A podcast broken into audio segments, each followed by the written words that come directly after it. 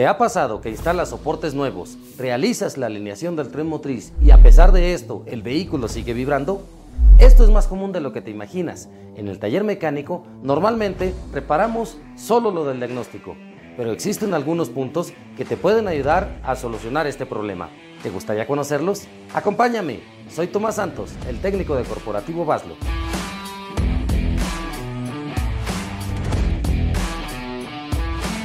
Hay que tener en cuenta que además de reemplazar los soportes y hacer la alineación del tren motriz, es importante revisar lo siguiente.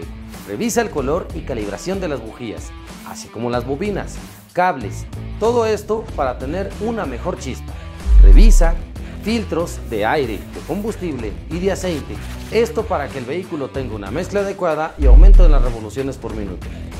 Revisa la polea del cigüeñal. Recuerda que la mayoría de los vehículos cuentan con una polea balanceadora de caucho y al no estar en óptimas condiciones puede causar vibraciones.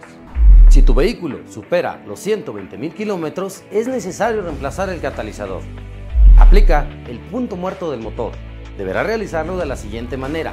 Con la ayuda de un gato de patín y un polín de madera, sube el motor encendido suavemente con el gato. Cuando éste sostenga el peso del motor y transmisión, se puede quitar la vibración. Si no se quita, tal vez tengas un problema en la transmisión. Por lo regular, esto sucede en vehículos de tracción delantera. Déjanos tu comentario si algo así te ha pasado o si te funcionó este tip de tu amigo Tomás. No olvides darle like y síguenos en nuestras redes sociales. Hasta la próxima.